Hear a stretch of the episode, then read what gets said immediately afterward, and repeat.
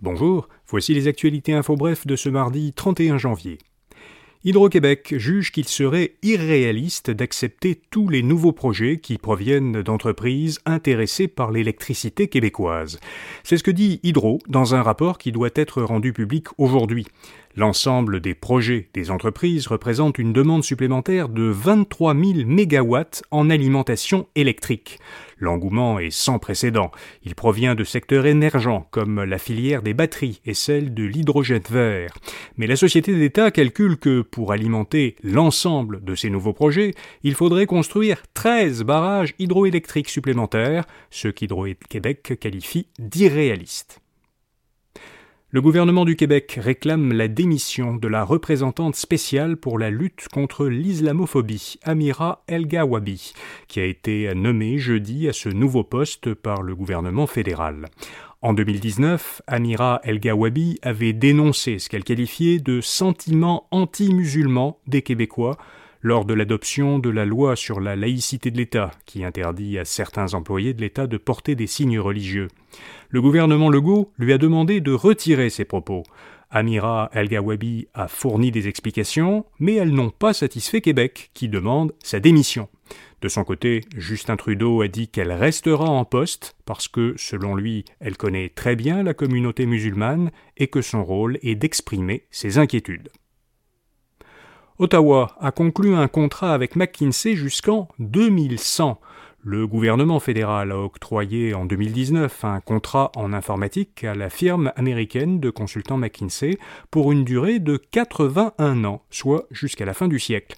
C'est ce qu'a appris le comité parlementaire fédéral qui étudie les plus de 100 millions de dollars de contrats octroyés par le gouvernement Trudeau à McKinsey. On ignore encore la nature exacte du contrat. Selon la presse, sa valeur affichée officiellement est de 0 dollar. Mercredi, le comité interrogera Dominique Barton, ancien patron de McKinsey, qui a été ensuite nommé ambassadeur du Canada en Chine le cardinal Marc Ouellette démissionne de la congrégation des évêques.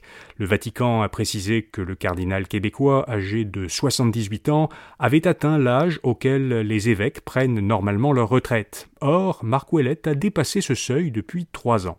Le cardinal Ouellette fait l'objet d'allégations d'inconduite. Une présumée victime l'accuse d'avoir eu des gestes déplacés de 2008 à 2010 lorsqu'il était archevêque de Québec. Elle a témoigné pour la première fois, visage découvert il y a trois semaines. Une autre femme a porté plainte contre le cardinal il y a deux semaines. Marc Ouellette dément ces allégations. Et puis Québec va acheter trois traversiers électriques. La ministre des Transports et de la Mobilité durable, Geneviève Guilbeault, a annoncé l'acquisition pour environ 190 millions de dollars de trois traversiers électriques qui entreront en service à compter de 2030 à l'île aux Coudres et à Sorel-Tracy. La Société des traversiers du Québec dit qu'elle a choisi des navires électriques pour réduire ses émissions de GES.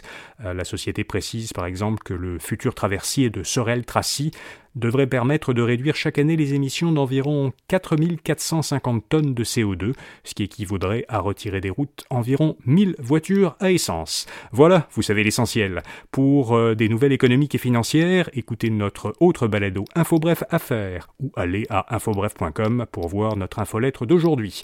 À demain matin pour d'autres actualités Infobref. Bonne journée.